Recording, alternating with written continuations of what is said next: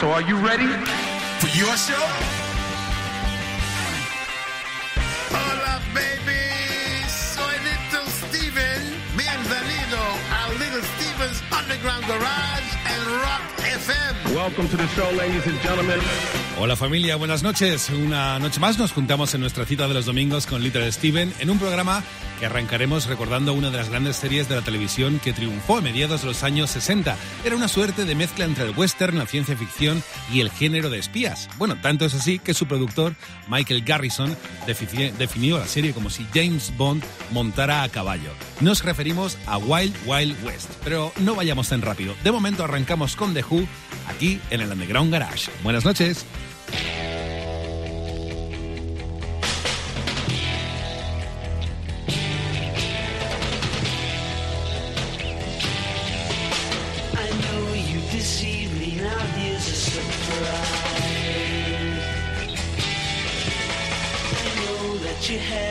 There's magic in my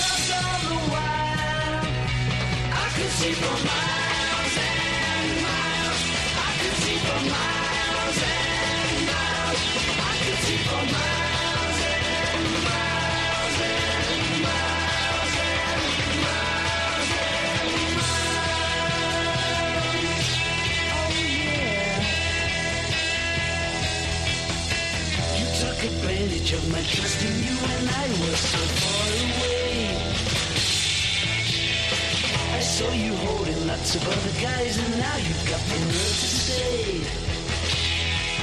that you still want me.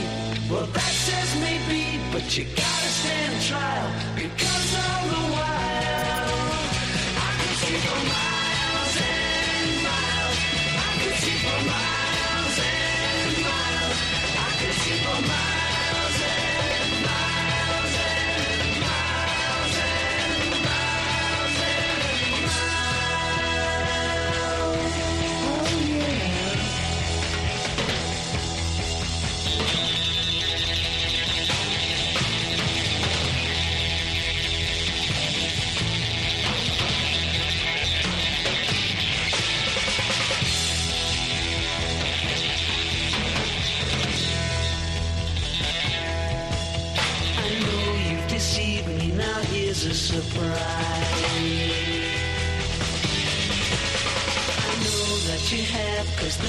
there's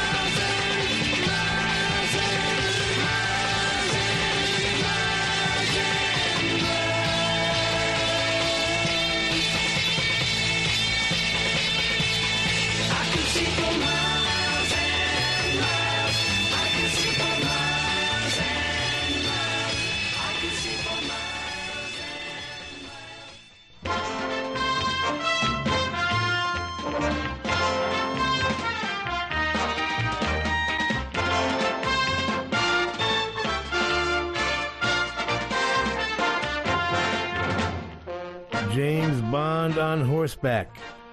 That's how creator Michael Garrison sold it to CBS, and it didn't take much selling. By 1964, James Bond's third movie, Goldfinger, would blow everybody's mind. It would deservedly be one of the coolest, biggest movies of the 60s, and inspire a whole bunch of other movies, like Our Man Flint, Last of the Secret Agents, and and a whole bunch more of TV shows like The Man from Uncle, The Avengers, Get Smart, Mission Impossible, Secret Agent Man, and maybe most of all, the subject of this show, Wild Wild West. It was Wild Wild West that inherited a lot of the James Bondian sort of elements, such as bigger than life and occasionally smaller than life villains. It had the gadgets, the ejector seat was in the stagecoach instead of the Aston Martin. and it had the writers with the imaginations. Some fellas Ian Fleming would have been proud to know. Had a bit of a formula. One arch nemesis per show, one bizarre sci-fi element, and one hot babe. Not a bad combination. It was set in the 1870s and would feature James T. West, a fearless, womanizing tough guy, and partner Artemus Gordon, the clever gizmo inventor and master of disguise, as Secret Service agents working for Ulysses S. Grant, who traveled the country on a cool private train named the Wanderer, keeping the United States safe from all manner of bizarre villainy. It is not coincidental that Michael Garrison had secured the rights to Ian Fleming's first Bond book, Casino Royale, after reading it and digging it in 1956. But he sold the rights before the movies took off in 1961 with Dr. No. So after all the other Bond-like series, he wanted to try a different angle, and he and the writer of the first script, Gilbert Ralston, would create an interesting and completely original combination of a Western, a spy story, and science fiction. It was Ralston who suggested the hero should have a partner to share his adventures, and in the end, that made all the difference. It was an excellent balance of swashbuckle and cerebral, toughness and wit, cold stoicism, and the friendly openness of the man in disguise. And the most important part, unlike the recent remake movie, was that these two guys were genuinely good friends, making them, along with Robert Culp and Bill Cosby in I Spy, Robert Vaughn and David McCallum in Man from Uncle, and Patrick Macnee and Diana Rigg in The Avengers, one of the truly great television partnerships in history.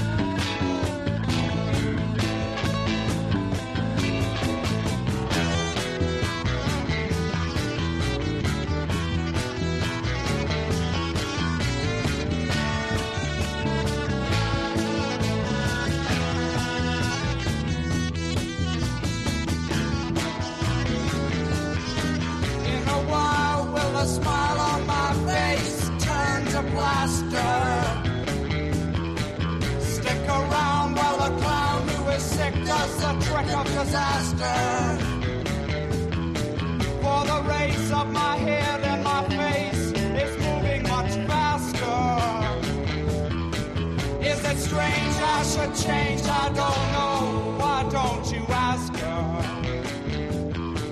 Is it strange I should change? I don't know.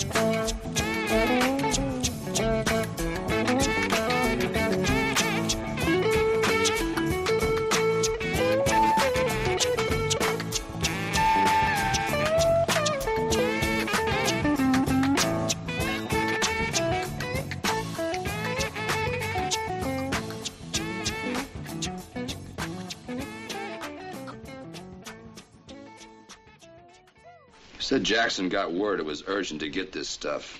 Mm-hmm. Couldn't be he wanted just to keep warm in a campfire. Uh, he was onto something he felt could spell big trouble for this country. Did he say what kind of trouble? No, never got around to it. Now, how could works of art and lobster on ice be a threat to the United States? The only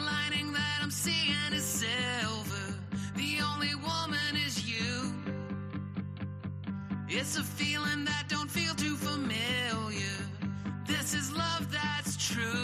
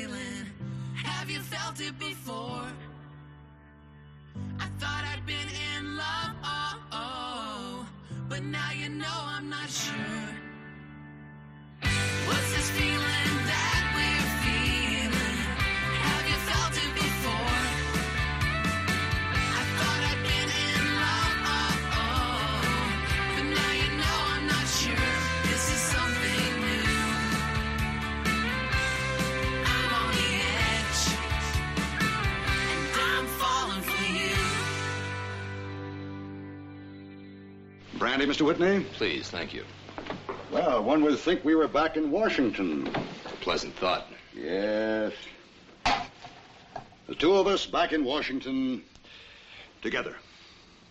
That would please you, wouldn't it, Mr. Uh, West? Isn't it? James West. You're a clever and brave man, Mr. West, and I appreciate that. And you're going to find it a shame to have to kill me, correct? On the contrary, I expect to find it a pleasure.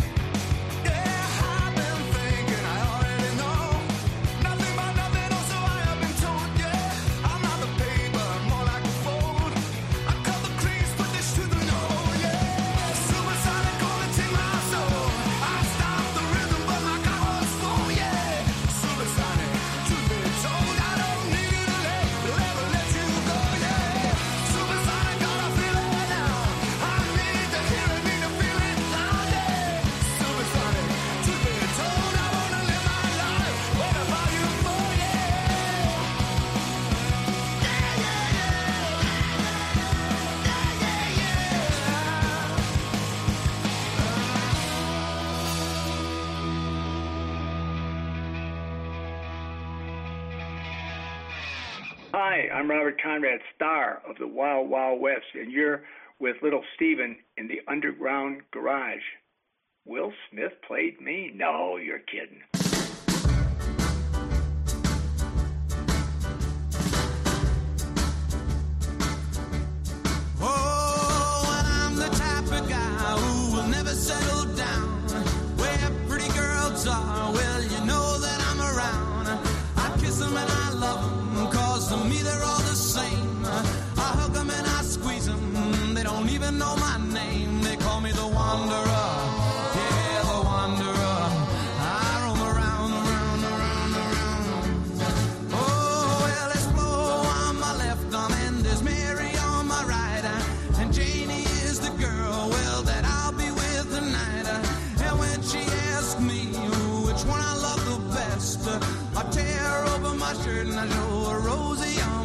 cause I'm on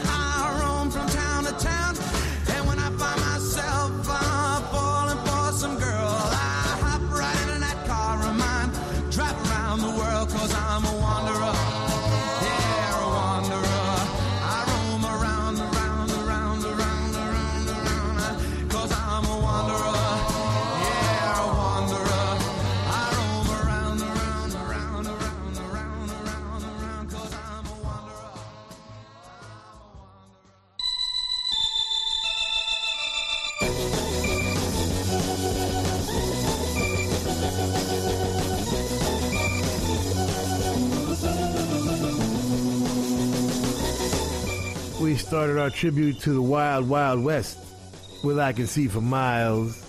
Arguably the Who's greatest moment. It's that or My Generation, take your pick. Would be the only single from their third album, The Who Sell Out, 1967. Written by Pete Townshend and produced by manager Kit Lambert. It would be the first time America took notice of the band, who wouldn't break through until their next record, Tommy. Buffalo Springfield started our first set. Mr. Soul, from their classic second album, Buffalo Springfield Again, written by Neil Young, the managers and producers finally allowing him to sing on the second album.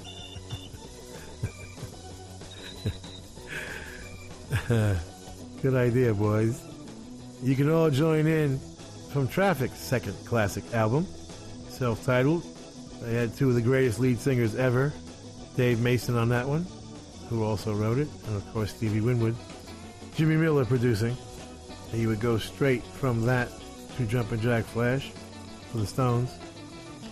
On the Edge, Ryan Hamilton featuring Jesse Wagner. Ryan wrote it, Dave Draper produced it. Get it from wickedcoolrecords.com. Pearl Jam Supersonic Backspacer is their ninth studio album. I remember when they were just a little grain of sand in the oyster. I'm losing it today. You're right. Stone Gossard wrote that, and it's cool.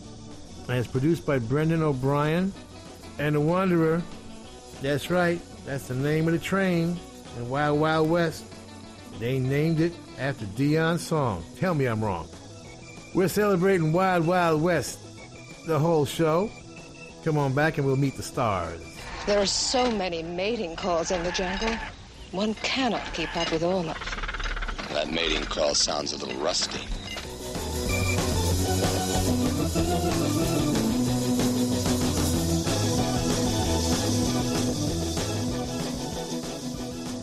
Recién estamos arrancando una nueva edición del Underground Garage de Little Steven aquí en Rock FM en una noche en la que celebramos una de las series más chulas de los años 60, Wild Wild West. Bueno, esto según los gustos de Stevie. Y es que recordamos eh, a su protagonista, por ejemplo, Robert Conrad, quien ya venía de triunfar, por cierto, con otra serie previa que era Hawaiian Eye, una serie de detectives que se localizaba pues en Hawái, lógicamente. Conrad era de esos actores a los que les gustaba pues interpretar ellos mismos las escenas de riesgo, o al menos casi todas. De hecho, parece que la única vez que se lesionó en las cuatro temporadas que duró la serie fue al caer de una altura de unos seis metros, lo cual además hizo que la serie esa temporada tuviera que acabar mucho antes. Su compañero de reparto en Wild Wild West era Ross Martin, que también venía de triunfar en otras series, eh, por un lado, por ejemplo, participando en Mr. Lucky o en una ya muy emblemática que es eh, The Twilight Zone, que en España se tituló En los límites de la realidad. Pero casi mejor que nos lo cuente Little Steven.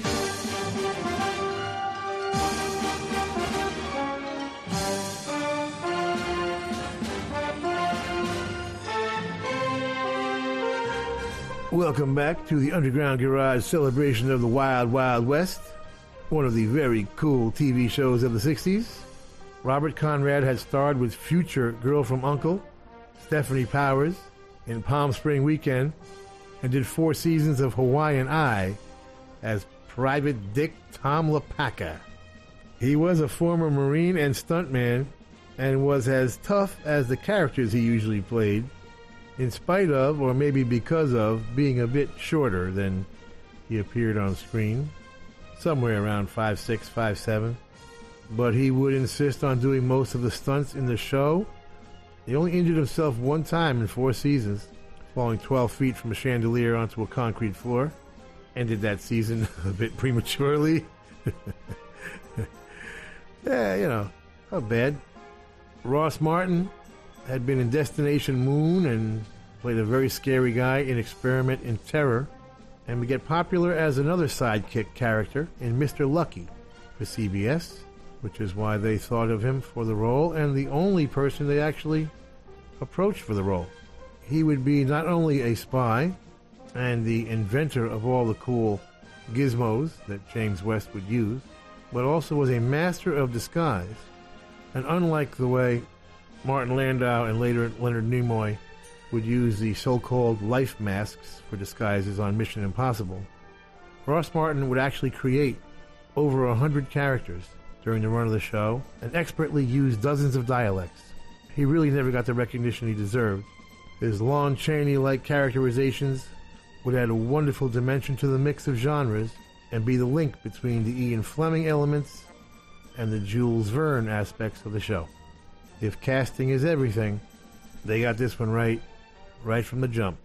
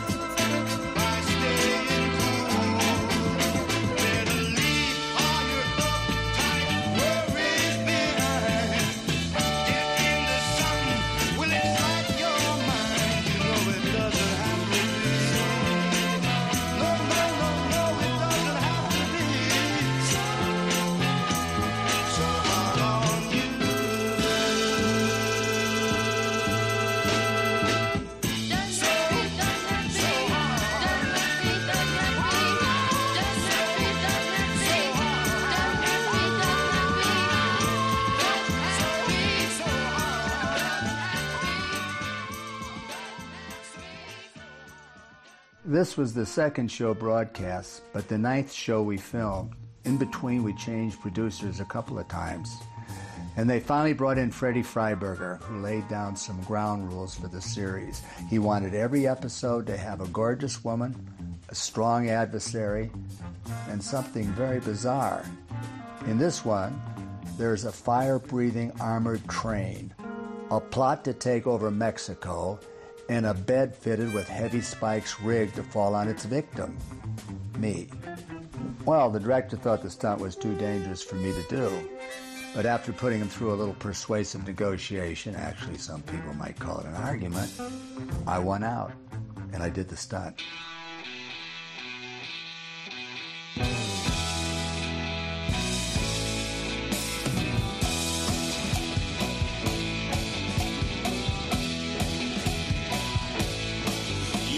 Sniffing round here like I'm some prime choice cut of beef. I see you licking your lips, baby, and sharpening your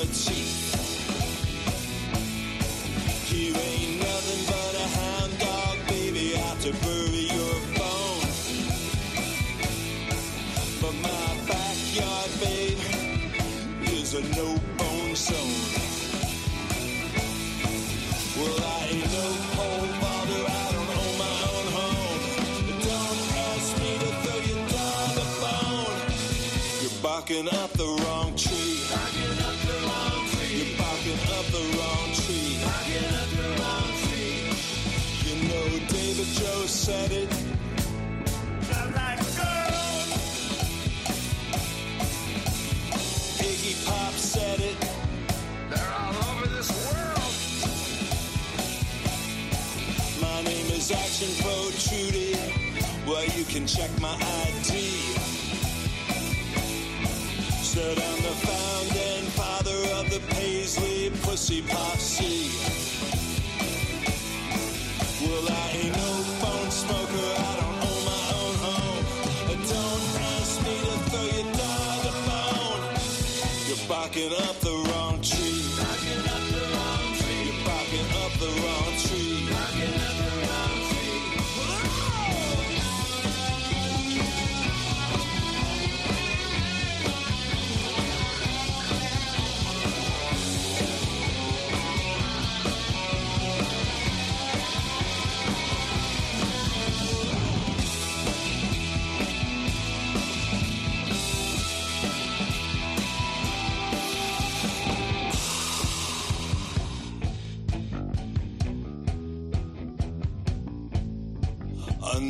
retro to be hetero in this day and age. But I ain't even semi metro, although it's all the rage. Well, your sweet talking daddy, it's all Greek to me. I ain't no backdoor man, baby, why can't you see? I know.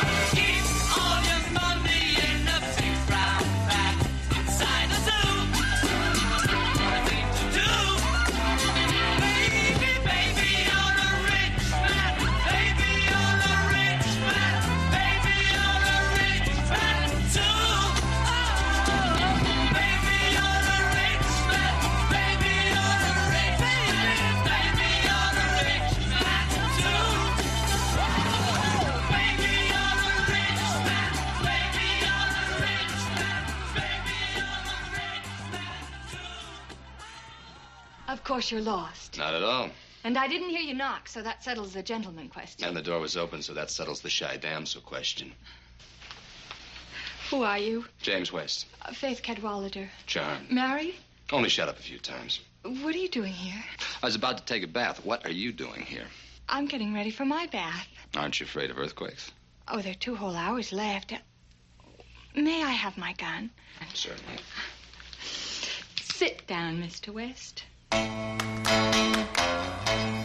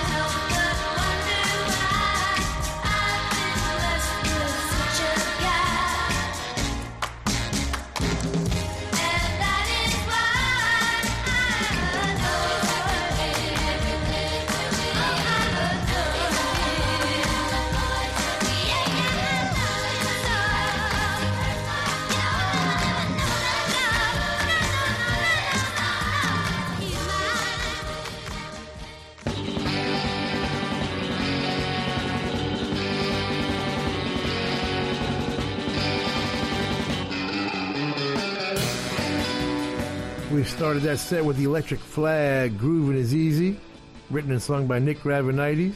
Of course, the great Mike Bloomfield on guitar. A long time coming was technically their second album after they had done the soundtrack for The Trip, although they used a different name for that. They were called like the American Music Band or something, something different. And very cool music it was for that very groovy movie. Barking up the wrong tree. The latest from the Fuzztones. The album is Encore. It has been a little while. Written and produced by Rudy Protrudy. Cleorecs.com, short for Cleopatra Records. Baby, You're a Rich Man. B-side from the Beatles' All You Need Is Love. It's on the Magical Mystery Tour soundtrack. And that is a clavioline which John Lennon found in the closet at EMI. The same fantastic instruments Joe Meek would use on Telstar. The Angels, I Adore Him. Is that right? Written by Jan Berry and Artie Kornfeld? That's so cool. And produced, of course, by the great legal team Feldman, Goldstein, and Gottehrer. Peggy Santiglia. Fantastic lead vocals there. And we'll be back with our Freak of the Week. Are you always this amusing? I do the best I can Why don't you find me amusing? because you're 80% lawyer.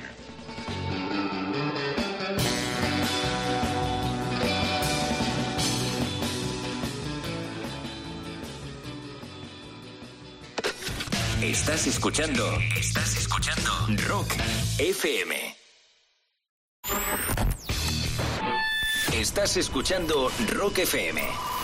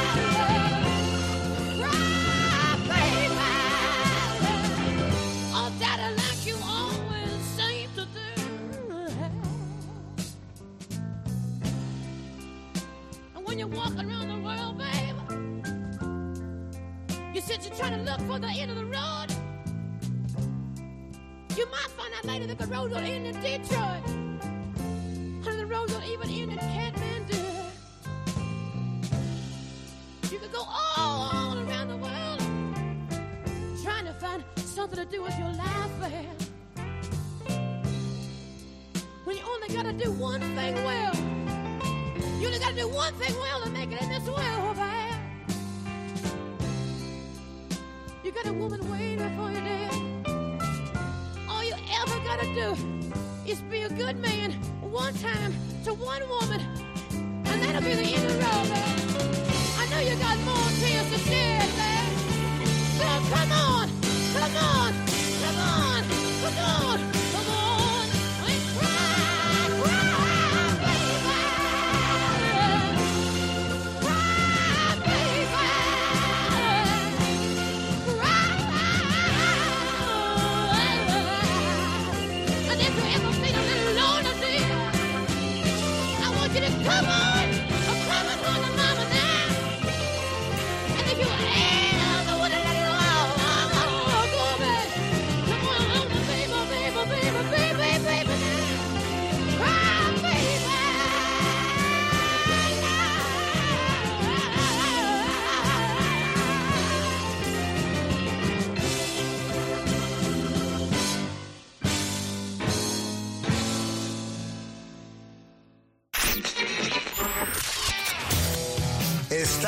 Escuchando Little Steven's Underground Garage en Rock FM.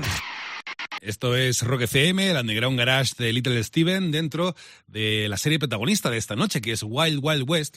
Uno de los aspectos importantes serán sus villanos, lógicamente. Little Steven recuerda uno de los que más le llamaron la atención, que además presta, presta oído al nombre porque es el conde Mario Vincenzo Robespierre Mansepi.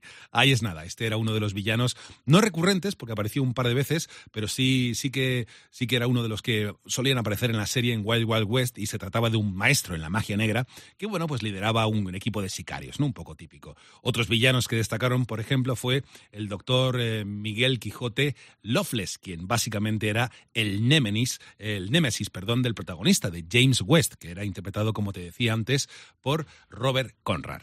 Dale, Stevie.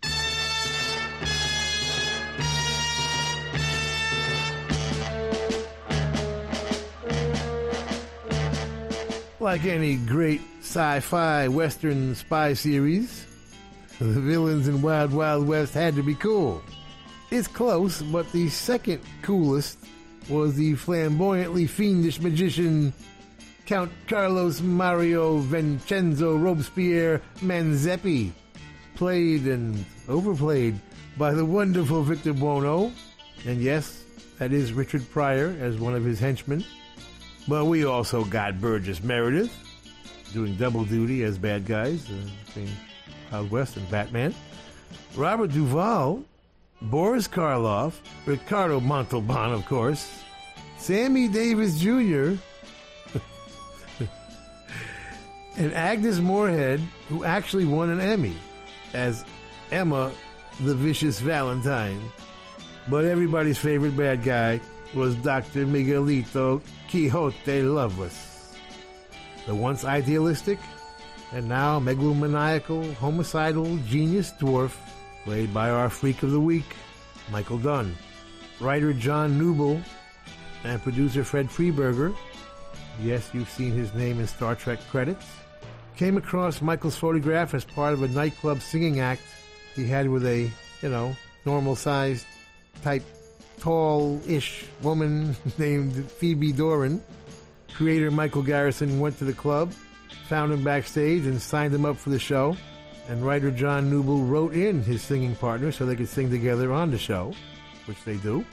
And then they added another member to the Loveless posse, the gigantic seven foot something Richard Kiel. Yes, the future Jaws, as Miguelito's bodyguard, Voltaire. Dr. Loveless was not only eloquent in his evil explanations of his about to be dastardly deeds, he had a rationalization for his righteous indignation. It seems his family had owned most of Southern California, and America had stolen it from them, and now he was getting even.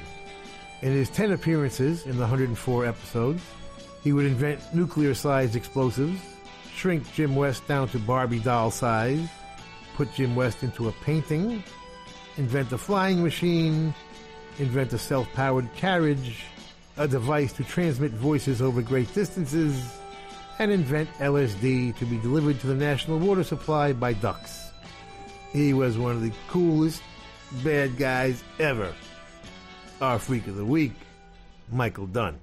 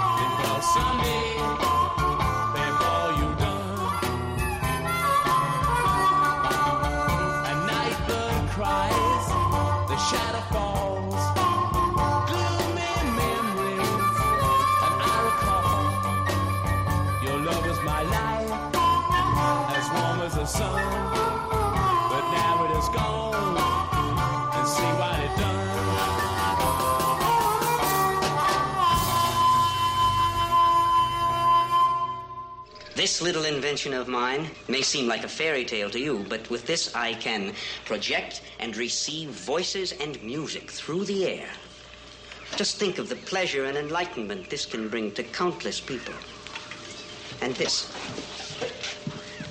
To anyone else, this would seem only like mold, bread mold.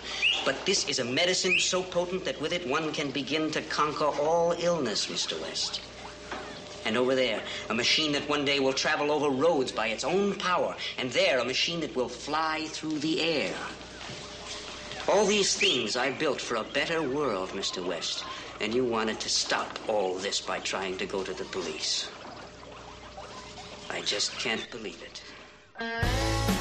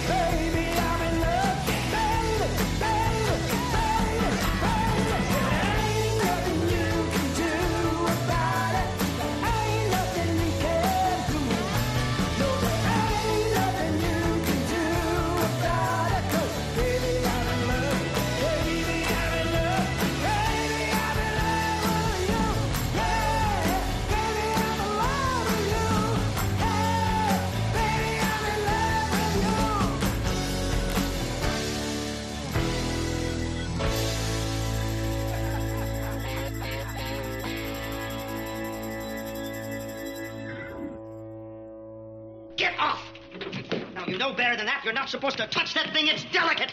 Get, get no, out. Miguelito, please don't scold him. Of course so he won't. I can't imagine Dr. Loveless ever scolding anyone or ever being unkind. Only to meddlers, my dear, and deserters. If there's anything I can't stand, it's a person who deserts his true calling. They should all be thrown to the crocodiles, especially that most uh, disturbing man you met tonight. Oh, all he did was kiss me. Might his name have been James West? How did you guess? But he's a most evil man, my dear. For him, the largest, hungriest crocodile of them all. Oh, no! I enjoyed it. Although I don't know why.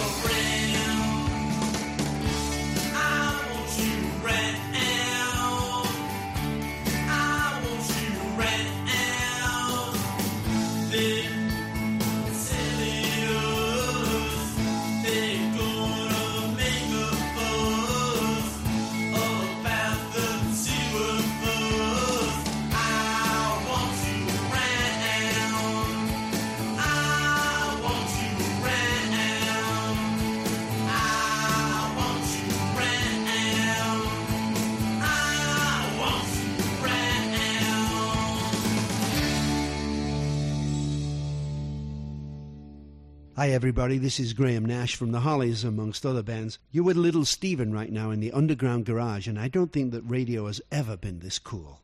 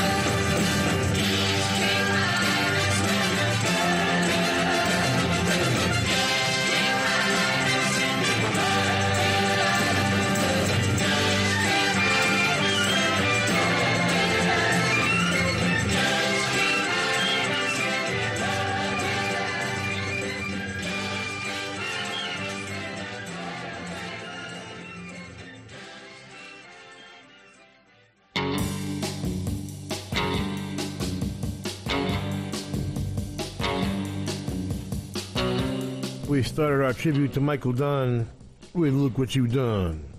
The Rolling Stones, uh, how many Muddy Water songs did they cover?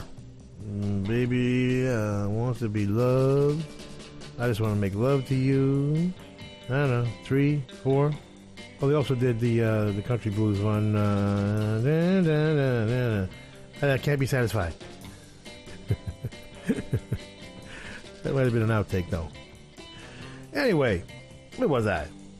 Look what you've done. Ended up on December's Children, a fantastic America-only creation. One of their best albums. Their fifth album, technically. We use the American configurations for the Stones, as opposed to the Beatles, whose original configurations have finally been released in mono as God intended. Ain't nothing you can do about it. Damn, that's kind of ringing awful true lately. Michael DeBar and Prima Donna. Michael co-wrote it and co-produced it with Bruce Witkin. Fabulous combination. That gang. Get it from wickedcoolrecords.com. I Want You Around was the Ramones, produced by Phil Spector. Most of the Ramones did not enjoy the experience, but do you remember Rock and Roll Radio? Maybe the greatest record ever made, as far as I'm concerned. And this was the B-side. Joey, Johnny, Dee, and Marky playing drums on uh, most of the stuff in the very important middle period of the Ramones. And classic British Invasion from the Hollies, King Midas in reverse. It don't get no better than that. Written as usual by Graham Nash, Allan Clarke, and Tony Hicks, and produced as usual by Ron Richard. We are celebrating the Wild Wild West, one of the coolest TV shows of the 60s, and we'll be back. I don't think that's such a nice toy. Oh, nonsense, dear. Everybody knows that the very nicest toys are the ones that go bang.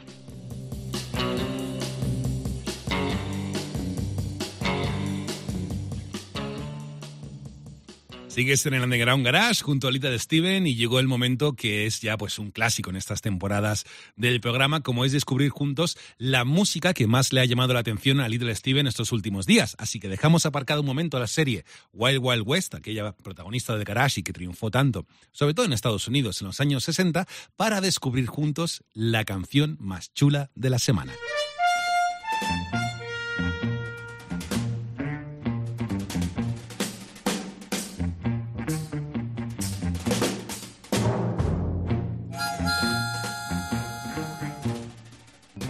Song in the world this week comes from the rock and roll capital of the world, South Shields, England. Please welcome to the Underground Garage stage, Ginger Wildheart and the Sinners. I'm learning to see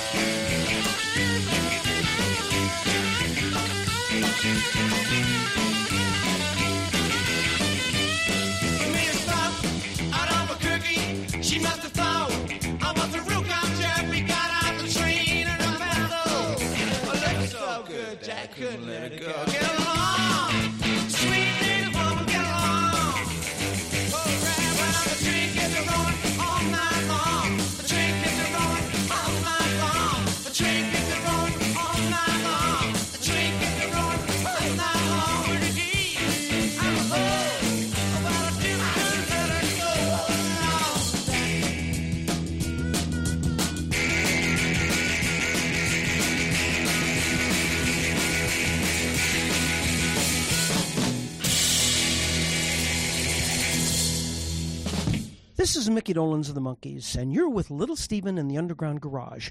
It feels just like my senior prom, only this time I might get lucky. Take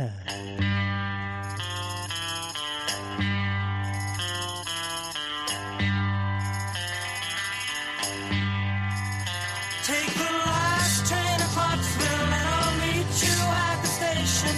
You can be here by 4.30 I've made your reservation. Don't be slow. No, no, no. No, no, I'm leaving in the morning and I must see you again.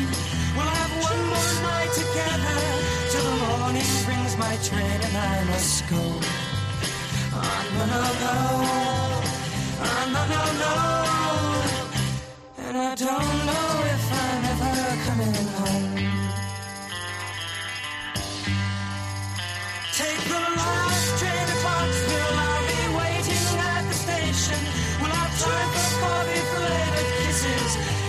a conversation. Oh, no, no, no. Oh, no, no, no.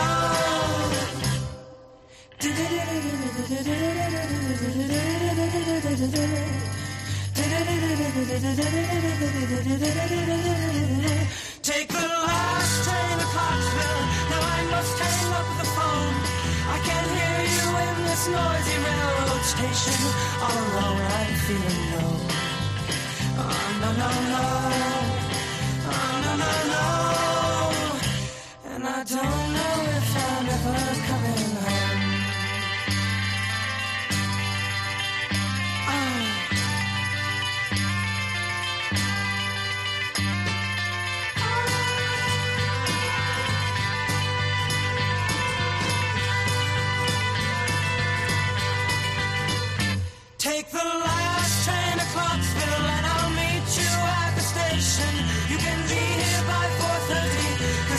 laid your reservation. Don't be slow.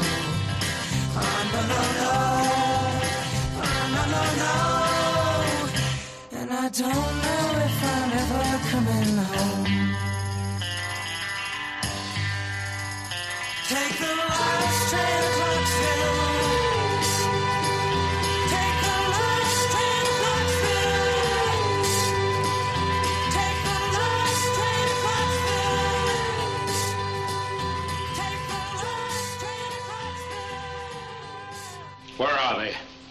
Who, sir? The girl and the man.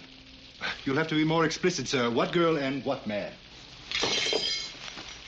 Jennifer Wingate. She is a girl. And Jim West, he's a man. And don't sir me. Doc. Well, sir, I mean, they did dine, sir. And then uh, Miss Wingate had to leave hurriedly to visit a sick uncle, and the gentleman went on about his way. That sick uncle wouldn't happen to be a man named Coffin, now, would it? Coffin is a casket, sir, a, a box in which one is usually buried.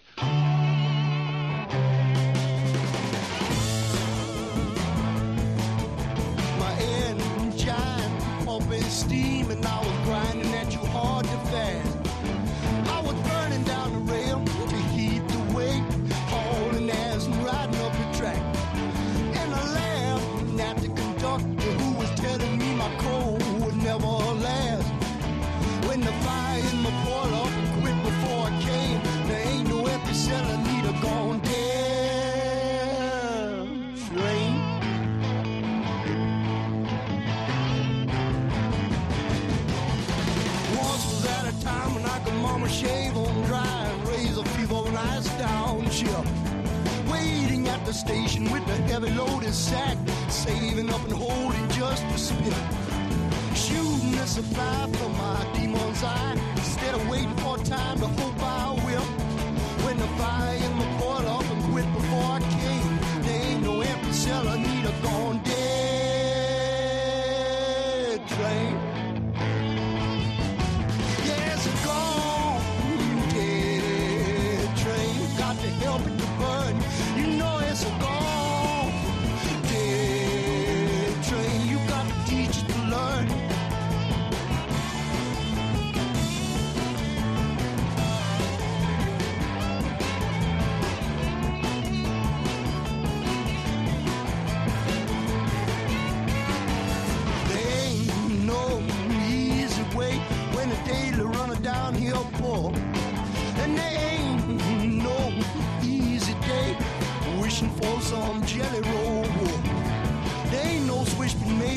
Juicy lemon fine, a spring to run a dry well full.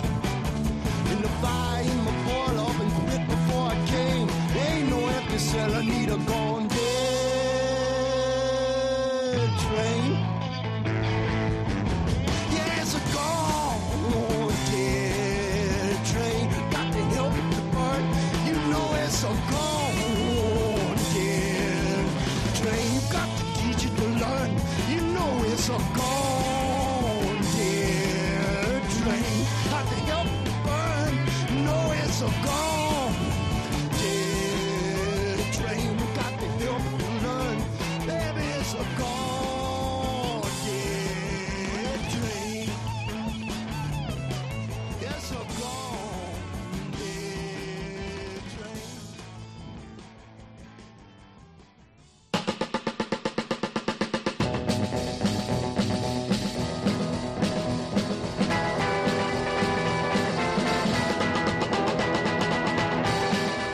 that set with our coolest song in the world this week, Work in Progress from Ginger Wildheart and the Sinners out of South Shields, England.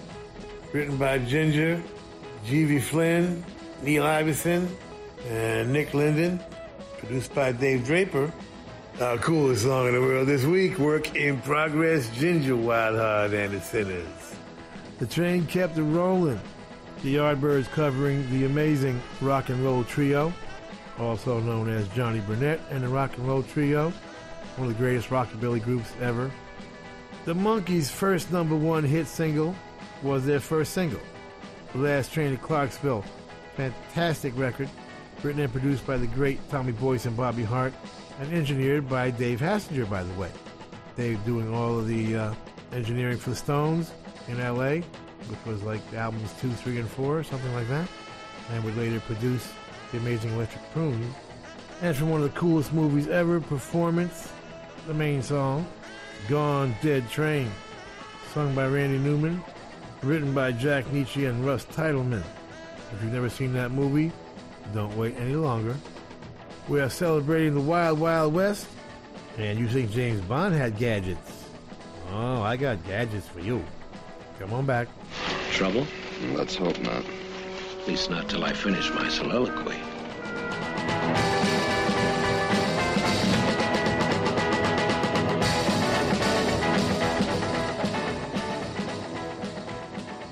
Estás escuchando Rock FM. Estás escuchando Rock FM.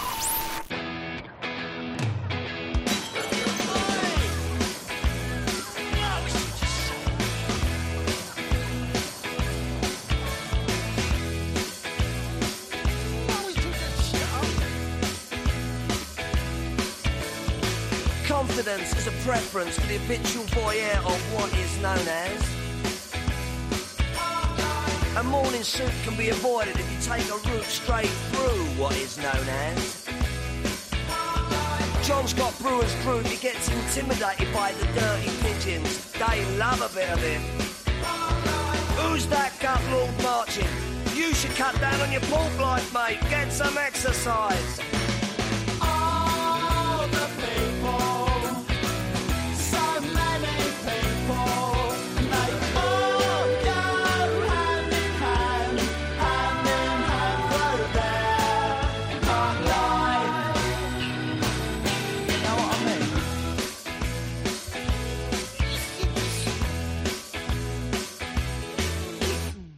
I get up when I want, except on Wednesdays when I get rudely awakened by the dustman. I put my trousers on, have a cup of tea, and I think about leaving the house. I feed the pigeons, I sometimes feed the sparrows too. It gives me a sense of enormous well-being. And then I'm happy for the rest of the day. Safe in the knowledge there will always be a bit of my heart devoted to it. All the people,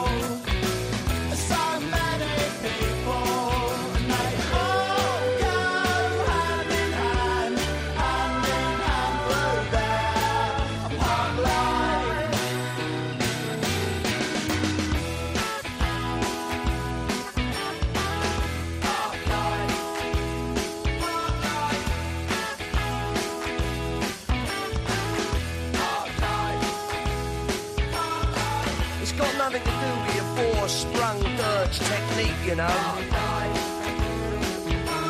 And it's not about you joggers who go round,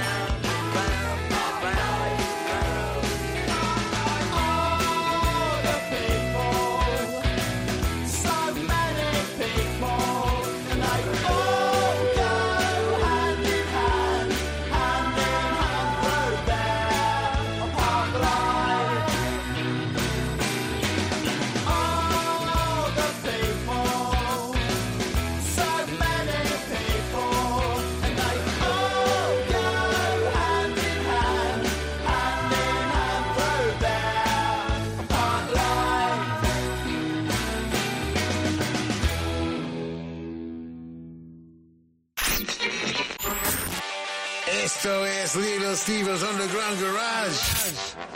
Volvemos en un segundo en Rock FM. Sigues en el Underground Garage de Little Steven en una noche en la que estamos recordando la serie Wild Wild West, que fue uno de los grandes éxitos de la televisión americana, sobre todo a mediados y finales de los años 60. Esto fue entre el 65 y el 69. Pero esta serie se llevó a la gran pantalla ya en el nuevo milenio con Will Smith como protagonista, interpretando a James West.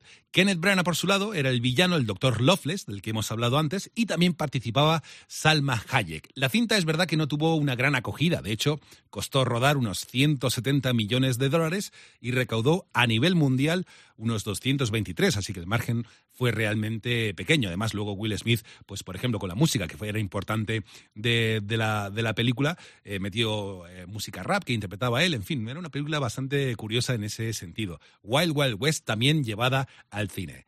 Stevie, todo tuyo.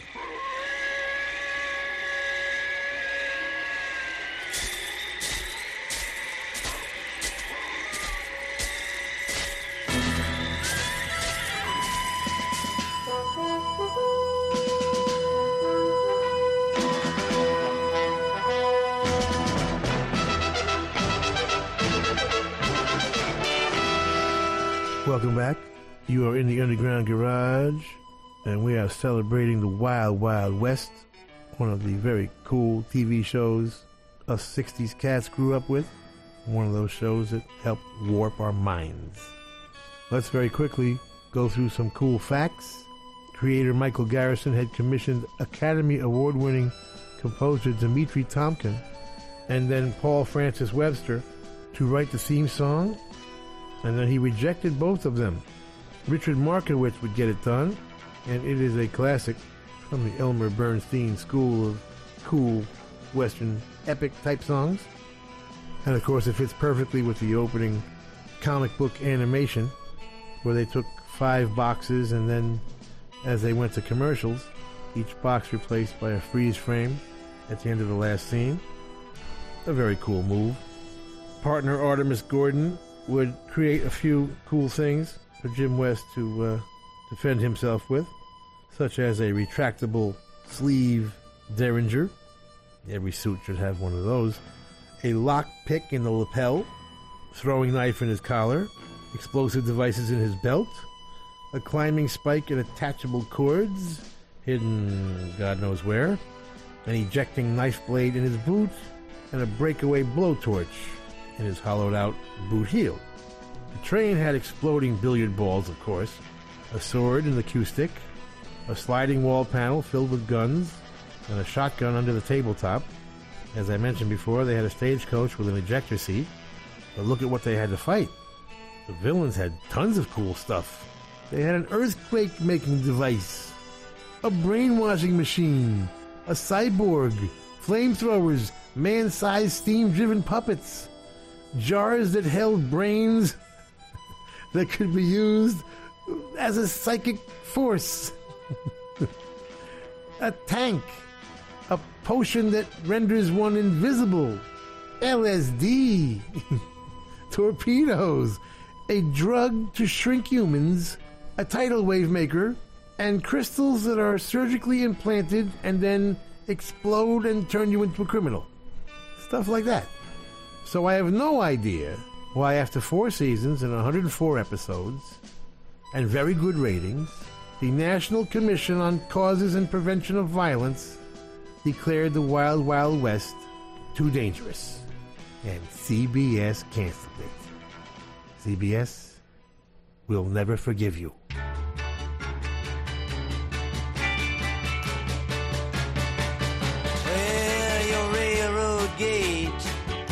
I just can't jump it. Sometimes it gets so hard, you see. I just sitting here, beating on my trumpet. With all these promises you left for me. But where are you tonight, sweet Marie? Well, I waited for you when I was a half sick. Yes, I waited for you when you hated me. Well, I waited for you inside of the frozen traffic. You and you knew I had some other place to be. Tonight, sweet Marie? Well, anybody can be just like me, obviously. But then not again, not too many can be like you, fortunately. Well, six white horses that you did promise were finally delivered down to the penitentiary. But to live outside the law, you must be honest. I know you always say that you agree. Alright,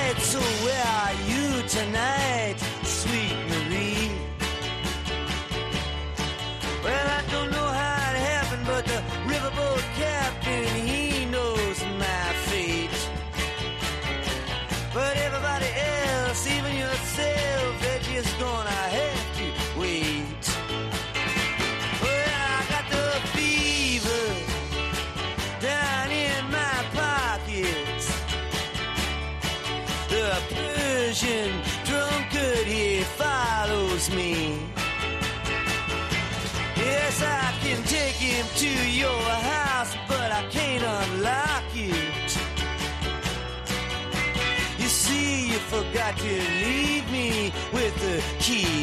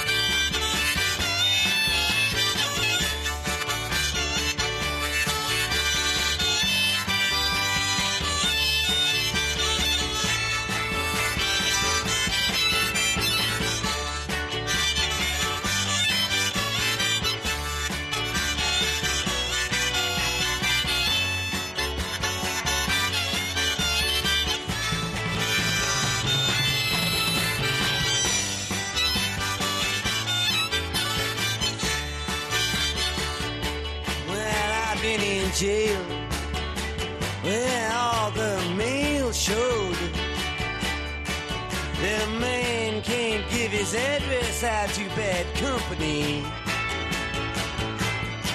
And now I stand you here looking at your yellow railroad in the ruins of your balcony. Wondering where you are tonight,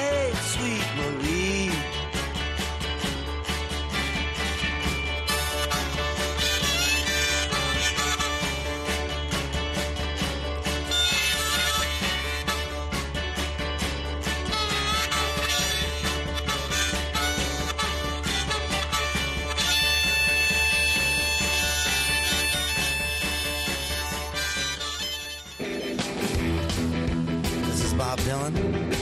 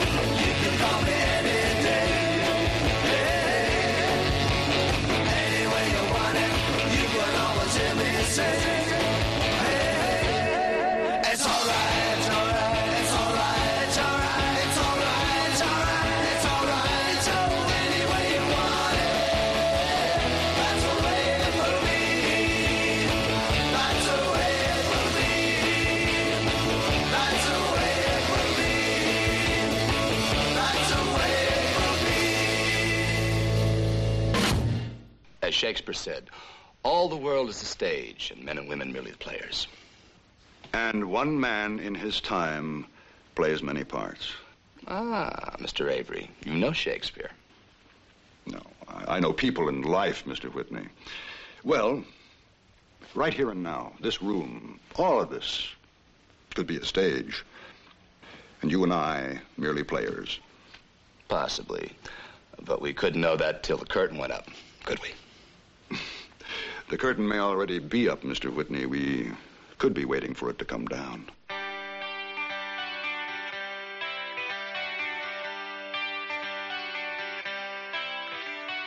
You feel that I'm a tad unusual. Your mama thinks that I'm a bit delusional.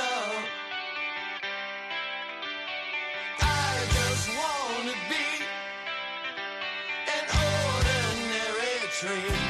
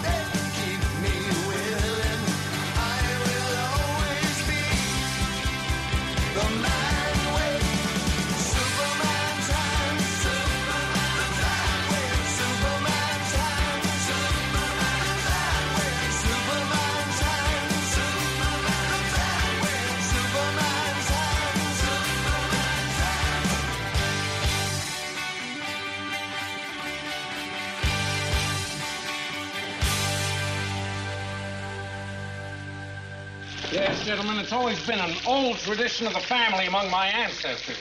Almost a uh, motto of the clan, if you will.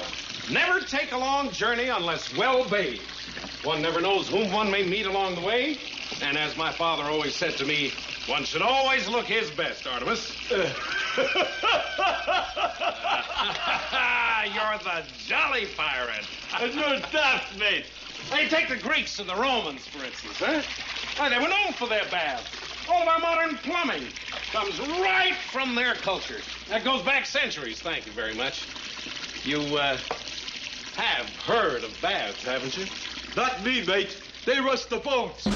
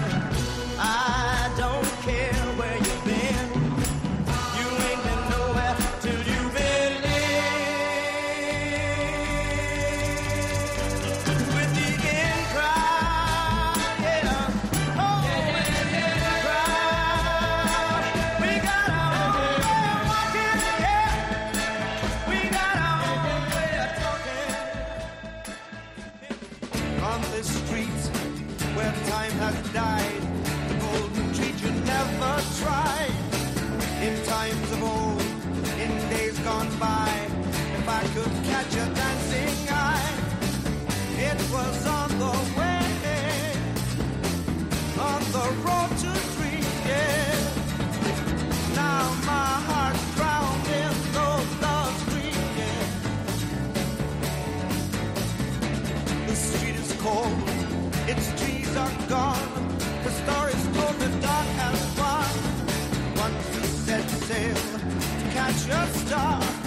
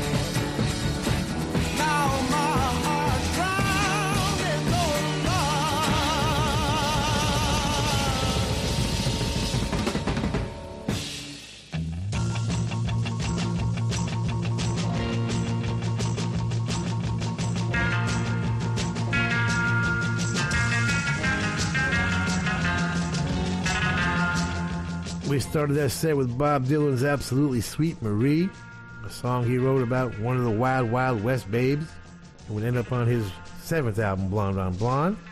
Dave Clark 5, one of the greatest records ever made by one of the greatest bands ever. Any Way You Want It, one of their 14 top 20 hits. Superman's Hands, the Nervous Eaters, baby. They're back with a vengeance, with a superpower. Steve Cataldo wrote it and produced it with Brad Halen. Get it from wickedcoolrecords.com. And from Dobie Gray sings for In Crowders That Go Go, which I may use as my epitaph.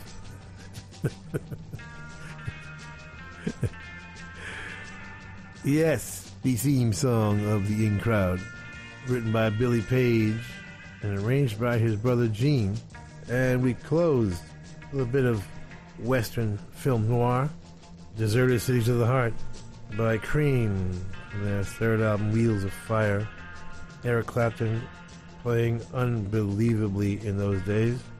Jack Bruce and Pete Brown wrote it, and the great Felix Pappalardi produced it. Now I have to face stupid reality again. We want to thank the Hard Rock cafes, hotels, casinos, and the Seminole coolest Indian tribe ever for being our sponsor from day one.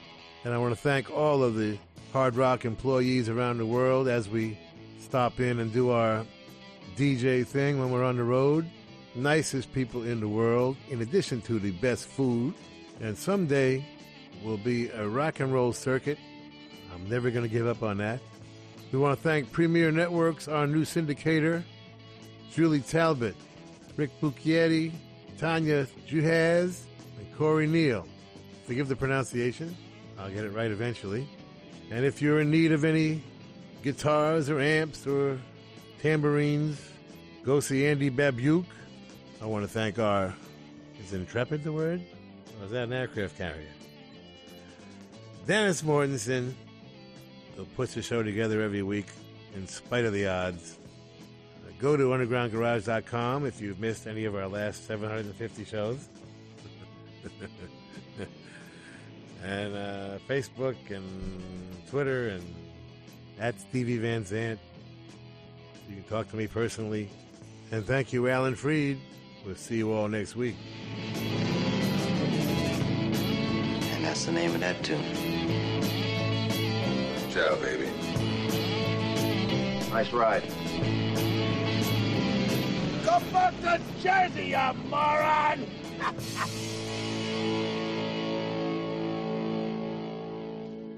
That's entertainment. That's entertainment. Bueno familia, llegamos al final del Underground Garage de esta noche, un programa en el que Stevie sobre todo, aparte de la música, ha recordado esa serie que tanto le gustaba de jovencito como era Wild Wild West, una serie que se estrenó en Estados Unidos entre el 65 y el 69, tuvo mucho éxito la verdad y me- mezclaba esos géneros del western, la ciencia ficción, los espías, en fin, era interesante. Si te apetece el domingo que viene nos encontramos aquí en el Underground Garage.